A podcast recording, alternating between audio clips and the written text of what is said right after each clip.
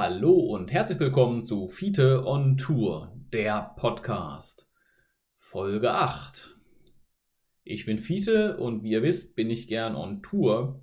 Und mit einer Tour geht es heute auch sofort und gleich weiter. Und zwar mit meiner Europatour im Sommer 2021. Und wie ihr letztes äh, Mal oder die letzten Folgen schon gehört habt, bin ich durch Deutschland gefahren, durch die Schweiz und bin jetzt in Norditalien um genau zu sein, in Mailand oder Milano, wie der Italiener sagen würde. Ja, und davon Milano eben aus bin ich wieder weiter geradelt nach ein paar Pausen, ja, ein paar Tagen Pause, besser gesagt. Ähm, und zwar einmal quer durch Norditalien bis nach Venedig. Ähm, aber so viel die Kurzform, dann wisst ihr, wo es hingeht. Ähm, was da ganz schön ist in, in Mailand, da gab es einen richtig tollen Fahrradweg an, so einem, an, einem, an einem Kanal lang. Aber leider, wie es überall so ist, hören Fahrradwege mal auf. Ne? Ist auch in Italien so. Es ist nicht nur ein deutsches Problem, dass Fahrradwege einfach im Nichts enden. So war es da auch. Hast du über, ja, wie lang war das? 10, 15 Kilometer aus Mailand draußen, Top-Fahrradweg. Und dann stehst du irgendwo und denkst, äh, wo soll ich denn jetzt weiterfahren? Übrigens an der Stelle einen kleinen, einen kleinen Hinweis noch für, für Menschen, die vielleicht auch mal in Italien eine Fahrradtour fahren wollen. Ähm, es gibt äh, eine Internetseite nach Bici Italia und da könnt ihr die Fahrradrouten in Italien alle sehen. Das ist wirklich sehr, sehr hilfreich, wenn man da Fahrradtouren macht, machen möchte. Man kann da entsprechend auch sich die, die GPS-Daten und sowas runterladen. Ähm, und vor allen Dingen sieht man generell erstmal, wo sind hier die, die Fahrradwege, die man eben zum Reisen gut nutzen kann. Ne? Wie gesagt, Bici Italia sei an der Stelle einmal empfohlen. Ne, Bici, das italienische Wort für Fahrrad, ne, sollte man, die Vokabel sollte man lernen. Das ist ganz praktisch. Ähm, ja, so, aber jetzt dazu weiter. Wo bin ich lang gefahren? Ich bin dann, wie gesagt, quer durch Norditalien, bin dann am, ah, wie heißt der denn noch gleich? Der Gardasee bin ich vorbeigefahren, ne? am, am Lago di Garda. Und das ist übrigens auch was, das irgendwie ist das ja so, so ein Ding, das ganz toll sein soll zum Urlaub machen, aber ganz ehrlich, ich verstehe nicht, warum man da hinfährt. Ich fand es wirklich nicht schön. Also schön fand ich schon, aber es war einfach saumäßig voll da. Und ich war da, ich bin da an den, an, an den Strand gefahren und das ist aber, ja, es ist voll mit angezogenen Menschen am Strand. Ne? Was, also ich weiß nicht, was man da will. Also mir war das dazu zu voll. Ich bin dann ganz schnell weitergefahren, schnell, schnell weg da wieder vom, vom See. Bin dann durch Verona gefahren. Das ist übrigens auch ganz schön da in Verona. Gibt es ein paar interessante, schöne Städten. Ja, da gibt es so eine, so eine Brücke über den Fluss, die echt geil ist, mit einer entsprechenden, mit so einer, mit so einer Festung dran und so. Das, das ist, war, war, schon, war schon ganz interessant. Hm ich hatte dann da in der Nähe auch, ich weiß gar nicht, ob das noch in Verona war, hatte ich auch wieder so einen, so einen super geilen Campspot. Und zwar flossen da zwei Flüsse lang, also wie nennt man das dann? Also der eine Fluss floss in den anderen Fluss hinein. Und ich war quasi genau an dieser, in, an dieser Spitze und äh, habe da eben ein Zelt hingebaut. Und auf der anderen Seite war war so ein, so ein Paddelverein, sag ich mal. Ne? Und dann saß ich dann irgendwann, fing, fing, dann, fing dann auf der anderen Flussseite so italienische Musik da an zu spielen und ganz laut und fing auf einmal, hörte, hörte man so Trommeln und dann, dann fuhren die da mit so Drachenboot-Dingern lang. Da sitzt ja immer so ein Trommler drin, der den Takt angibt und so haben die irgendwelche Drachenboot-Trainings gefahren und so ein Zeugs. Das war echt witzig und dann gab es auch noch äh, welche, die da Training gemacht haben, hier Kajak fahren und Rudern und all so ein Zeugs auf diesem, auf diesem Fluss. Das war echt, echt schöner, schöner Abend, schönes Abendkino, was man, was man da genießen konnte. Das hat, hat, mir, hat mir Spaß gemacht. Naja, auf jeden Fall bin ich dann weitergefahren und kam dann durch eine, eine, eine kleine Stadt namens ich hoffe, ich spreche es richtig aus. Äh, korrigiert mich gerne. Montecchio Maggiore, würde ich sagen, wird es ausgesprochen. Und da hatte ich eine ganz, ganz tolle Begegnung.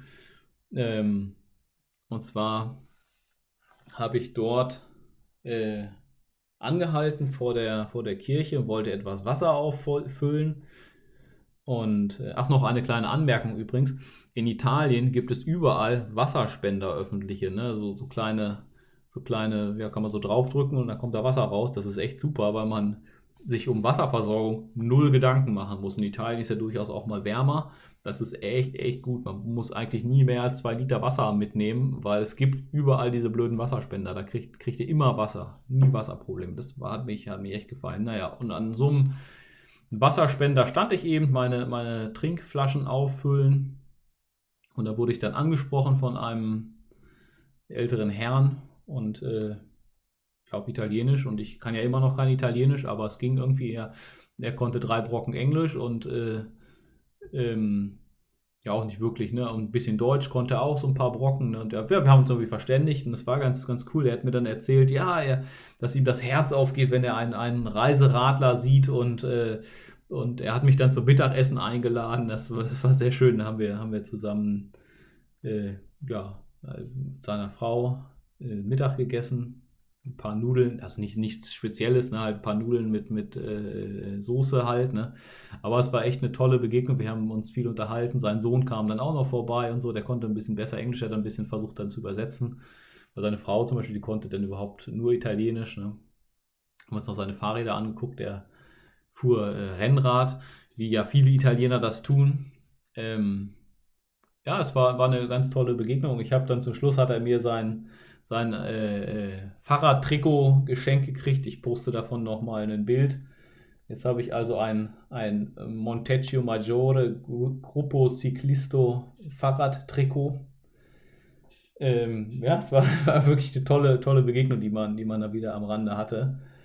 Äh, und ja, für sowas macht man doch solche Reisen. Ja, das, das war wirklich ganz, ganz, ganz toll. Das mir, ist, mir, ist mir gut in Erinnerung geblieben. Auch wenn ich diesen Ort äh, noch nie vorher gehört habe. Und es ist jetzt auch nichts, nichts Spezielles, halt so eine Stadt, wie sie da in Norditalien halt öfter gibt. In der Nähe von Vincenza. Übrigens auch, Vincenza ist ganz interessant, da kann man gut mal durch. Auch Padua kommt da ja auch in der Nähe noch. Ne? Ist auch ganz, ganz schick.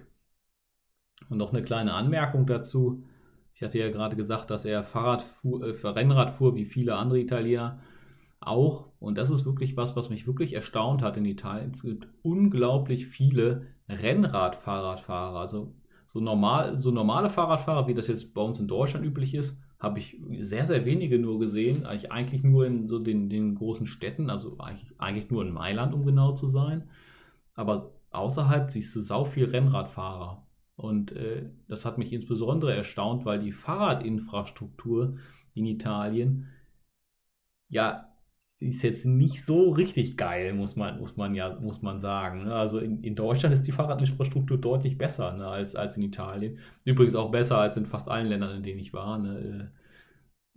Fahrradinfrastruktur ist überall ein Thema, aber es wird in fast allen Ländern dran gearbeitet, das besser zu machen.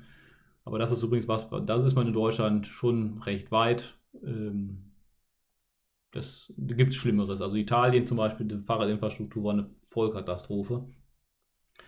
Äh, man muss allerdings dazu sagen, dass die Italiener meistens mehr Rücksicht genommen haben eben auf Fahrradfahrer im Straßenverkehr. Sie haben nicht so waghalsig überholt und sind vor allem oft meistens nicht so schnell gefahren, wie man das in Deutschland hatte. Also, dass da einer mit 100 an einem vorbei fährt mit so einem Briefmarkenabstand, das habe ich in Italien nicht erlebt. Ich habe auch eigentlich fast keine Situation erlebt, wo ich sage, oh scheiße, das war jetzt wirklich eine kritische Situation, der, der bringt mich bald um. Ja, das hatte ich eigentlich nur ja, wirklich wenig. Also in Deutschland, wenn du, wenn du das, wenn du, wenn du in Deutschland fährst, hast du das eigentlich jeden Tag mindestens fünfmal. Ja, in Italien hatte ich das vielleicht in der ganzen Zeit, ich da war zweimal, dass ich wirklich eine kritische Situation hatte.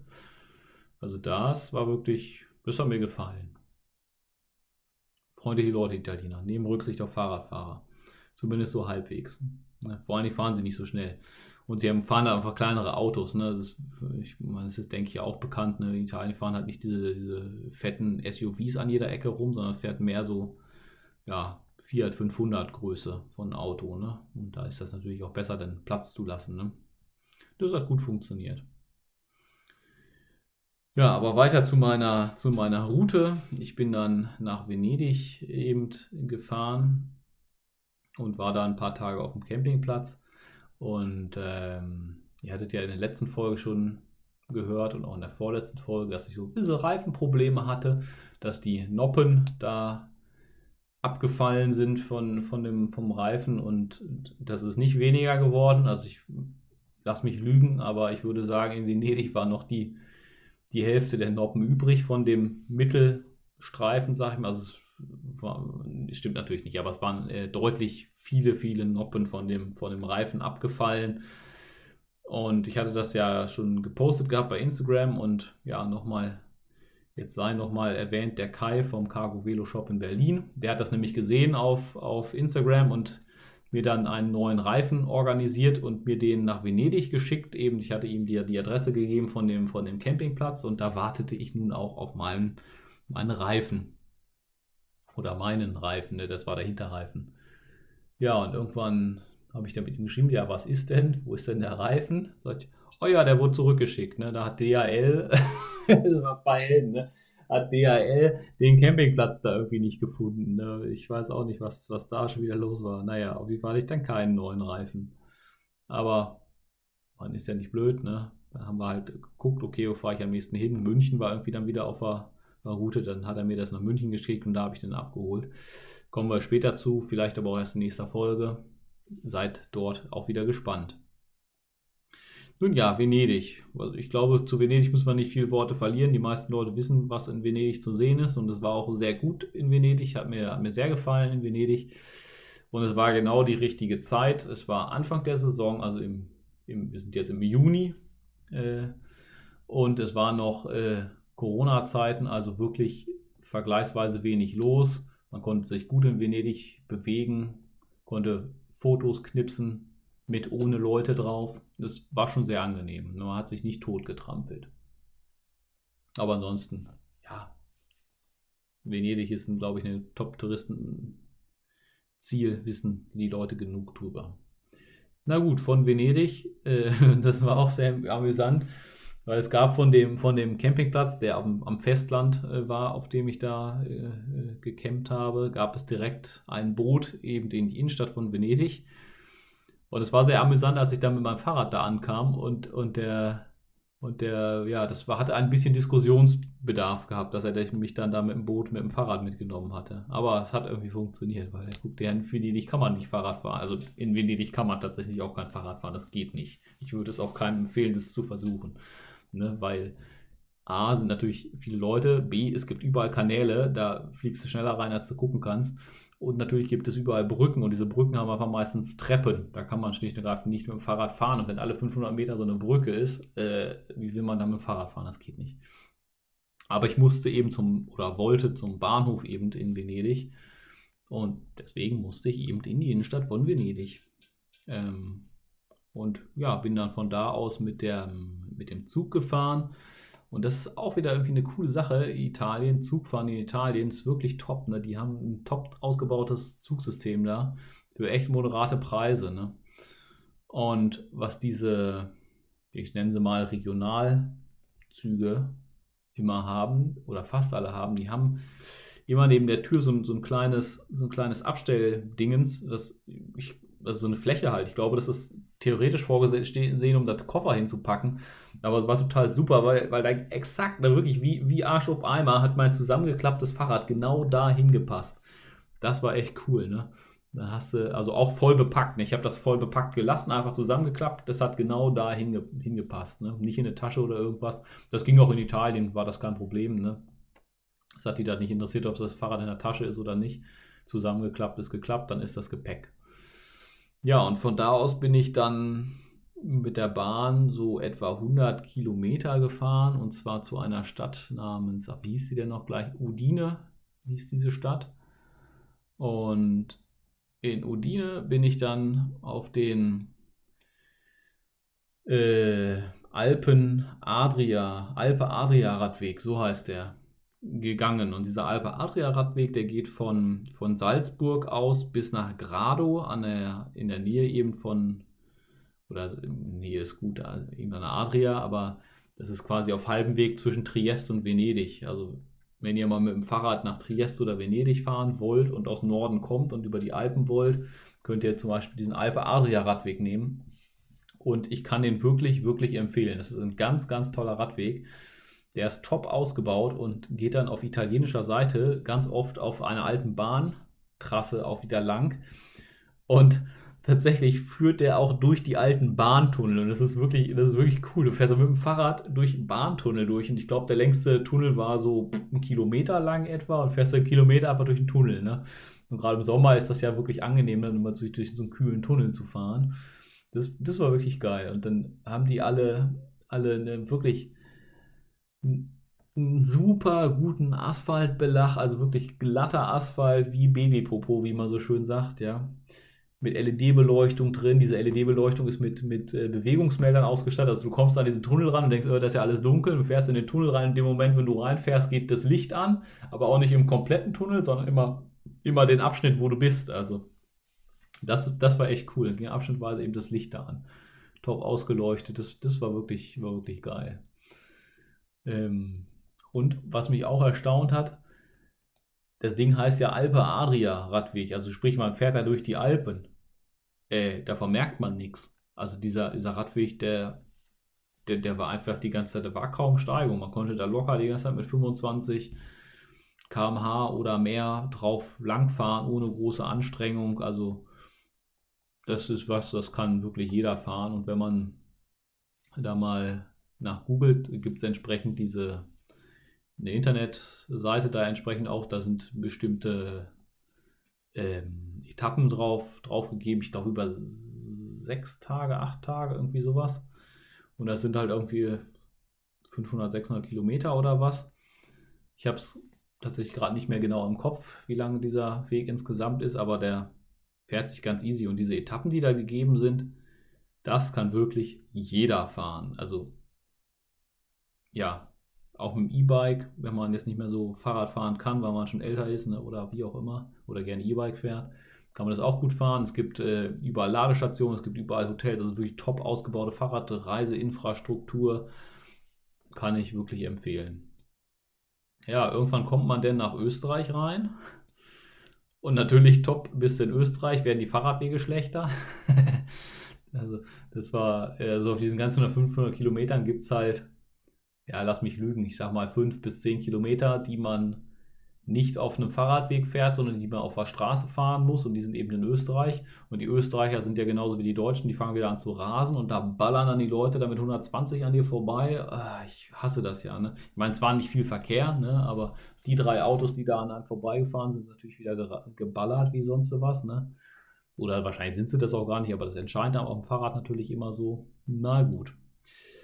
Nicht so schön.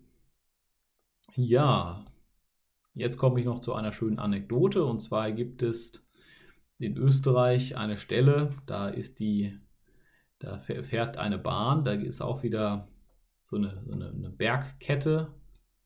Ich glaube, lass mich lügen, heißen die Dinger hohe Tauern oder so. Ähm, ist auch egal, auf jeden Fall. Ähm, ja, sind da die höchsten Berge Österreichs. Der Großglockner ist nicht weit entfernt davon. Da gibt es eben, wie gesagt, diese Autoschleuse. Und ich, Schlaukopf, dachte natürlich wieder, ah, da kann man bestimmt auch über den Berg rüberfahren. Da gibt es ja auch einen Weg eingezeichnet. Äh, Komoot hat mich tatsächlich auch äh, da lang navigiert. Und ich sah das schon, weil man kann sich ja das Höhenprofil, kann man ja sehen auf Komoot, dass es genau buff eine so eine Spitze gab auf dem Höhenprofil. Ich dachte, ja gut, ich probiere das mal. Ne? Ja, um es kurz zu sagen, es hat nicht geklappt. Jetzt kommt die lange Geschichte. Also ich da den, den Berg da rauf geradelt und das war wirklich auch steil. Ich immer hopp, die hopp, die hopp, da schafft man, schafft man, da hoch den Berg. Und irgendwann hörte dann der Asphalt auf, dann ging es auf Schotter weiter. Ähm, irgendwann kam ich auf so eine, an, an so eine Almhütte vorbei, auf, auf so eine Alm. Da waren dann zwei Frauen und die, die, fragen, wo bist du denn? Also die haben mich gefragt, wo ich denn hin möchte. Ja, sagt, ja, ich wollte da so rüberfahren und die gucken mich so an, äh, da kann man aber nicht mit dem Fahrrad langfahren. Und ich sage, ja, wie jetzt? Warum nicht? Ja, der Weg wird da halt schlecht und es ist halt recht steinig, ne? Ich sag, hm, naja, ich probiere das trotzdem mal aus. Naja.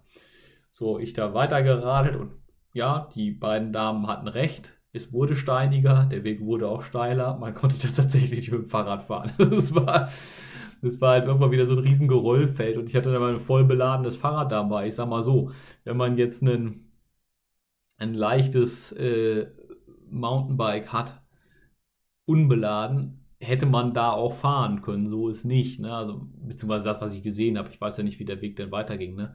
Aber es war halt wirklich steil, es war wirklich felsig. Also ich habe es letztlich gesagt, Alter, es, ich, es reicht. Ne? Und der Punkt war dann auch, um da hochzukommen, wo ich war, hatte ich schon irgendwie vier Stunden gebraucht. Es war halt schon irgendwie nachmittags und ich dachte, ja, Moment, wenn du jetzt da weiterfährst, dann brauchst du nochmal vier Stunden und ich will nicht irgendwie mitten ganz oben auf dem Berg übernachten. Ne? Das könnte frisch werden nachts, ja, auch windig und so, ne? Habe ich dann gelassen. Also bin ich dann tatsächlich mal umgedreht und wieder runtergefahren. Und ich habe dann für das, wo ich vorher vier Stunden raufgebraucht habe, 20 Minuten gebraucht, um wieder runterzukommen. Bin dann eben zu dieser Bahnstation gefahren und eben äh, diese eine Bahnstation, es dauert 10 Minuten dann mit dem Zug, ne? Eine, einmal durch den Berg durch, eine, eine Bahnstation. Ne?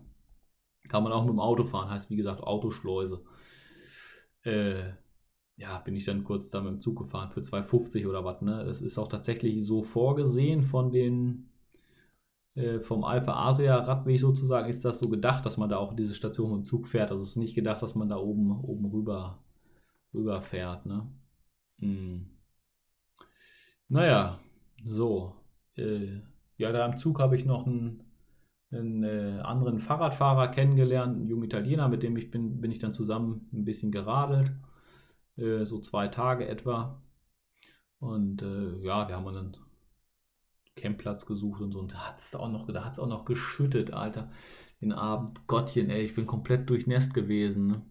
Weil ich ahnte das ja schon, aber der, der gute Mann, der war die ganze Zeit überzeugt, ja, nee, wir fahren noch weiter und ich sage, Alter, da kommt Regen, ne? Ja, aber nach Regen kommt ja die Sonne und ich sage nur, ja, das kann auch nur ein Italiener sagen, sowas, ne? nach Regen kommt die Sonne, ne? Ja, es gab natürlich keine Sonne, es hat einfach nur noch geschüttet und es war alles nass und dann, naja, eben Regen, ein Zelt aufbauen ist scheiße, ne? Ja, und am nächsten Tag hat es natürlich nicht wieder die Sonne geschienen, es hat natürlich weiter gepieselt, ne? Es hat dann ein bisschen, also am nächsten Tag kam schon noch die Sonne, aber erst nachmittags oder so, ne? Es war einen halben Tag wieder im im äh, Regen und so gefahren. Wir hatten uns dann auch irgendwann getrennt, weil es hatte sich gezeigt, und das ist wirklich was, was, was schwierig ist beim Zweitfahrradfahren, dass unsere Geschwindigkeiten doch deutlich unterschiedlich waren. Also ich bin bestimmt so 5 km/h schneller gefahren als er. Und musste, für mich war es halt blöd, weil ich die ganze Zeit auf ihn warten musste. Und für ihn war es halt blöd, weil er sich die ganze Zeit gehetzt gefühlt hat und gedacht hat, er hält mich auf. Ja, so haben wir uns dann letztlich äh, wieder getrennt und sind dann einzeln gefahren. Wir wollten beide Richtung Salzburg. Und wir haben uns auch lustigerweise auf dem Weg unterwegs noch ein paar Mal gesehen. Ähm, ja, so viel dazu. Ich hatte dann das Glück, dass ich, dass ich den Tag noch richtig Sonne hatte und meine Sachen auch wieder trocknen konnte. Das, das ging. Und bin dann durch schöne Salzburger Land gefahren. Tolle, tolle Landschaft, war wirklich wieder sehr schön. Hatte wieder tolle, tollen Campspot direkt an der Salzach. Äh, konnte man sich abends noch waschen. War zwar eisekalt der Fluss, aber es ging. Ja, und jetzt kurz vor Salzburg, denke ich, beende ich mal wieder die Folge des Podcasts. Die 20 Minuten sind um. Und erzähle euch dann nächstes Mal die Anekdote, wie ich meine Unterhose in Salzburg verloren habe. Und mit dem Cliffhanger höre ich auf. Und wie immer, kommentiert gerne, liked, äh, subscribed und folgt, wie auch immer. Ja, ich würde mich freuen. Danke fürs Zuhören. Bis zum nächsten Mal. Tschüss.